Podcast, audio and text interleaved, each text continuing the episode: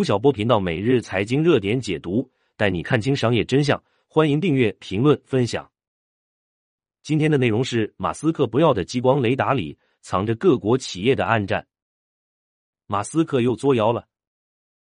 十月九日，特斯拉官方公布消息，从今年十月开始，欧洲、北美、中东地区交付的 Model 三、Model Y 将取消超声波雷达传感器。这项举措随后还会拓展到全球范围内。这是继二零二一年五月特斯拉弃用毫米波雷达后，马斯克又完全抛弃超声波雷达，完全依赖特斯拉汽车本身八个摄像头来实现高级辅助驾驶乃至于自动驾驶。所谓超声波雷达，其实就是帮助汽车判断与前车或者障碍物距离的装置，有点类似蝙蝠的超声定位能力，是科学家从蝙蝠身上破解的自然魔法。也是最早在汽车上应用的辅助驾驶探测装备，但现在马斯克连这个都不想要了，一门心思扎在摄像头的阵法中不出来。业内直言不讳的把它叫做马斯克的疯狂方案，因为这很可能是把驾驶者的安全放到了一个更危险的境地。特斯拉为什么疯狂？二零零四年，美军在伊拉克饱受路边炸弹的困扰，单纯靠驾驶员的视觉。无法判断出路边炸弹的位置。在这种背景下，美军萌生了设计生产无人驾驶车辆，并通过这些车辆来完成原本美军战斗小队任务的想法。其中重要的研发指标就是利用雷达来探测环境，并找出安全的通行路线。二零零四年到二零零七年间，美国国防部高级研究计划局发起了奖金高达一百万美元的三届无人驾驶挑战赛。目的就是为了找到这个解决方案，而这些比赛彻底改变了全球无人驾驶产业的格局。比赛地点被设置在与中东环境相似的南加州莫哈维沙漠。第一届比赛中，七支队伍均未完赛，成绩最好的也只跑了总里程一百五十英里的不到百分之五。第二届比赛中夺冠的斯坦福大学主要是靠摄像头传感器和卓越的计算机视觉能力脱颖而出。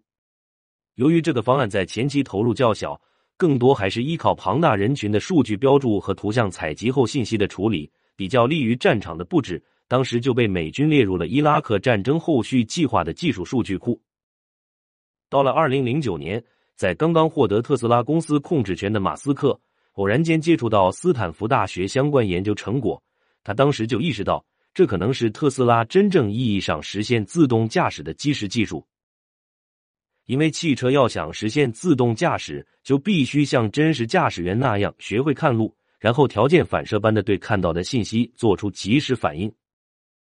开过车的朋友都知道，很多车祸发生就是因为驾驶者注意力不集中，或者说就是获取外界信息不足导致的。在自动驾驶领域，现在围绕获取信息的方式就产生了两个潮流门派：纯视觉派和融合派。马斯克的特斯拉是纯视觉派的代表，同时也是唯一的一家。而所谓融合采集，就是用摄像头去获取路面的实时图像信息，用激光雷达来获取与障碍物之间的距离、高度、宽度的空间信息，用毫米波和超声波雷达来获取跟其他车辆之间的位置信息。从技术的角度说，视觉和融合两个方案各有优长，但视觉派像特斯拉，他们通过八个摄像头采集的数据是不完全的，数据信息的本体是弱的，只是通过后续的算法识别来实现精准的道路预测和信息提取。一家在激光雷达领域创业三年公司的负责人刘静这样解释道：“这就像到餐厅里偷学做菜的手段一样，看到成品的时候，你只能了解到这道菜的色香味。”但真正能把菜做出来，需要一个在厨师行业有很多经验的大厨，通过之前积累的信息来判断，最终逆向推出菜的做法。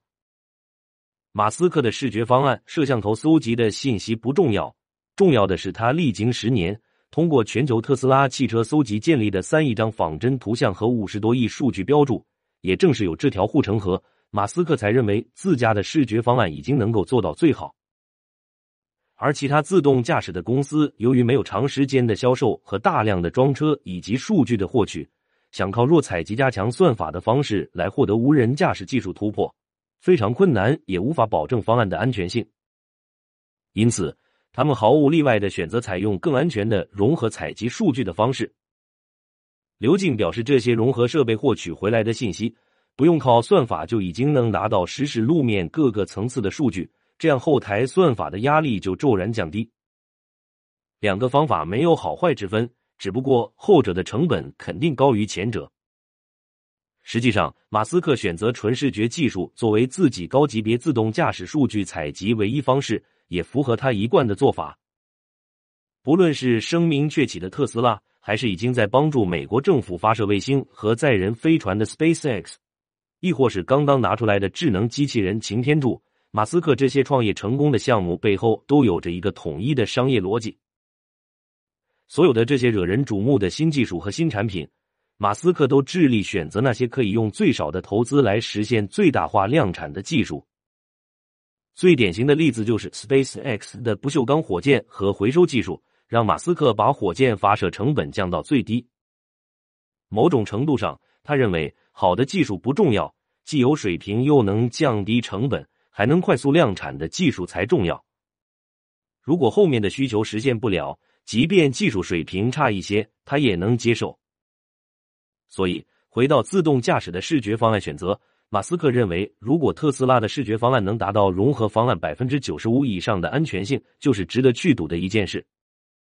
只不过，这种差一些放在自动驾驶领域，在当下的辅助驾驶上还不算什么，但到了高级别自动驾驶，如果特斯拉没有视觉方案之外的信息采集备份系统，那这个隐患就大了。由美国国防部发起的比赛还有后续。第三届比赛为了更接近实际，也为了增加技术难度，挑战地点从沙漠换到了城市。结果采用视觉方案的汽车频频碰壁，而那些装备了车顶飞碟，也就是激光雷达的队伍却大放异彩。这是一家名为 Velodyne 音响设备公司老板霍尔自己的技术。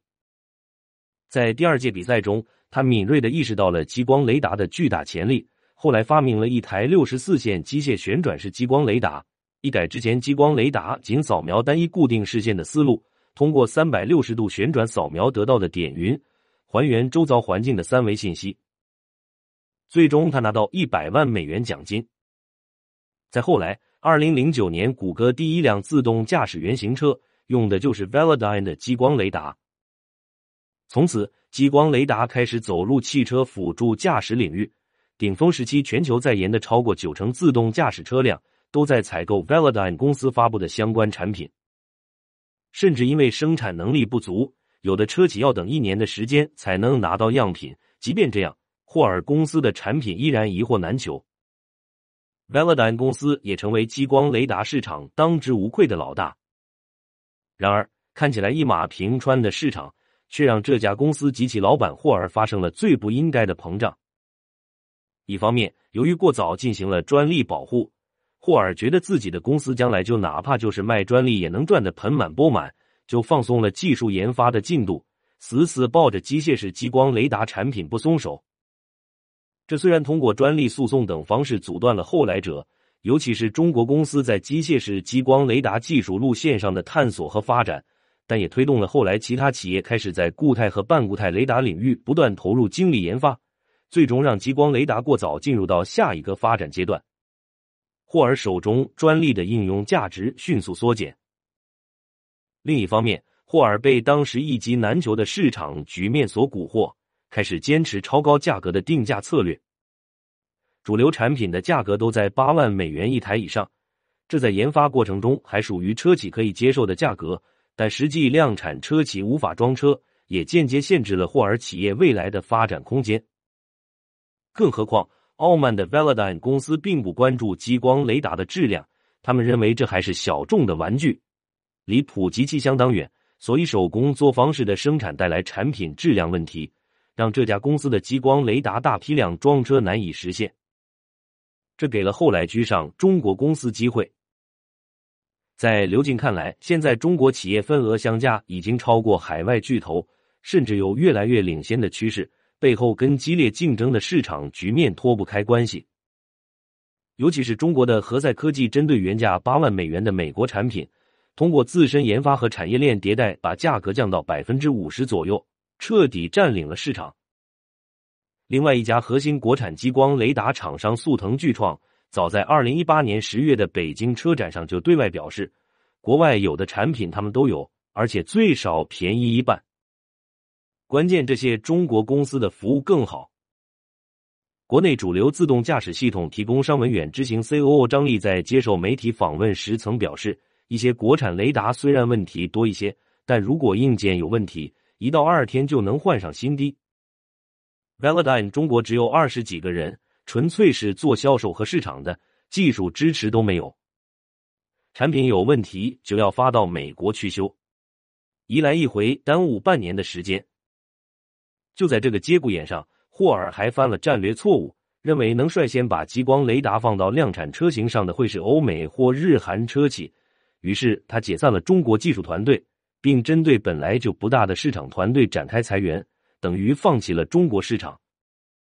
而且为了迟滞中国竞争对手的发展，霍尔还举起诉讼大旗。但这也逼着中国企业开始在半固态和固态激光雷达上投入研发，最终让中国市场成为世界半固态激光雷达普及率最高的市场，也成功提升了全球激光雷达技术标准。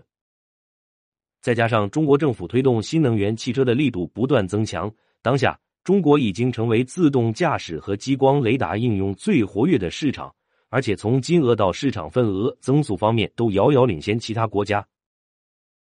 尤其是造车新势力选择和国产厂商合作，例如蔚来加途达通、小鹏加速腾巨创、理想家和在科技等紧密的合作，进一步加速行业发展。按照华西证券的测算。L 三和 L 四、L 五级别自动驾驶在全球乘用车中的渗透率将于二零二五达到百分之八和百分之一的规模，二零三零年达到百分之四十和百分之二十的规模，彻底成为主流。而根据现有数据推算，乘用车用激光雷达市场规模将在二零二五和二零三零年达两百十七亿元与一千一百二十二亿元，其中国内市场规模为一百五十五亿元和六百三十亿元的规模。这个时候，霍尔想在领着公司进军半固态雷达的市场，却发现中国企业和法国企业对他筑起了一面专利墙。一步错，步步错。某种程度上，正是由于我们拥有一个庞大的国内市场和相应的海量需求，才激发出一个超越全球发展水平的产业。